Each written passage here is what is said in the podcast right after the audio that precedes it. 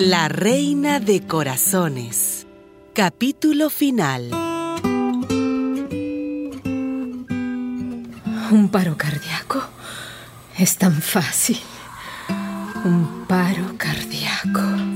La doctora Roberta Jones quedó horrorizada cuando supo que John Brown, el hombre a quien acababa de salvar la vida, había participado en el asesinato de Martin Luther King.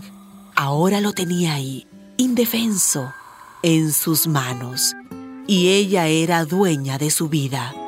Bastaría con quitarle el tubo del oxígeno y taparle mínimamente el rostro con la almohada. No, no, no habría agonía ni lucha. Está tan débil. La doctora Jones se sentía mareada, asfixiada. Tenía una almohada entre las manos y estaba sola con John Brown. Sus espaldas bastarían para cubrir la escena y disimularla, aun en el caso de que alguien entrara de repente. Sí, es muy fácil, muy fácil. La doctora negra midió la violencia de su deseo, la profundidad de su odio vengativo hacia los blancos. Dio unos pasos y se detuvo. Es el momento. Se lo merece este maldito asesino. Decidida, estrujó la almohada y se acercó lentamente a la cama. Dios, se está despertando. John Brown abrió los ojos, unos ojos pequeños y lacrimosos, asustados, un cuerpo herido, un guiñapo, un hombre vulnerable como cualquiera, como todos. Ay, miserable racista. Tienes miedo, ¿verdad?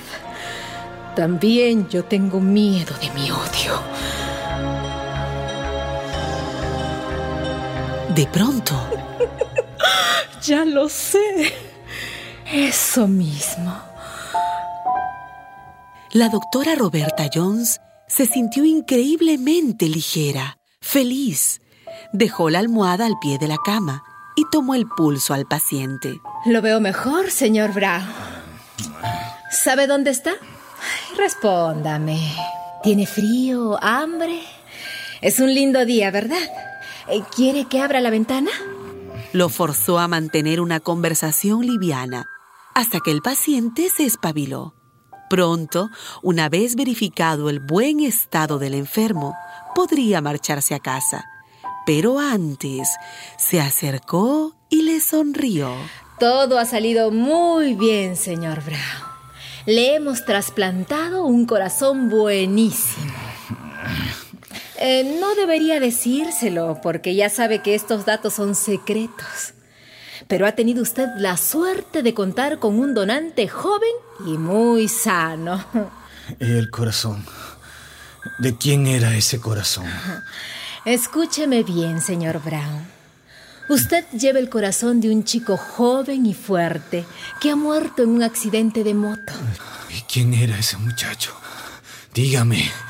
Claro que le digo, señor Brown. Un chico negro. ¿Qué? El negro más negro que he visto en mi vida. Un negro color carbón. No, no puede ser. ¿Me entiende? ¿Me entiende usted, señor Brown? No, no, no puede ser.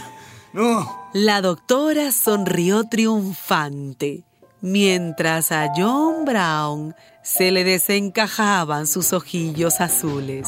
Le deseo que viva muchos años con ese corazoncito negro dentro del pecho. ¿Y ahora?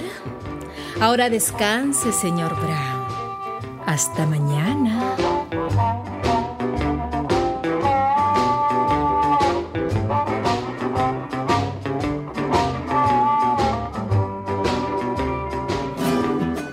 Una producción de radialistas apasionadas y apasionados.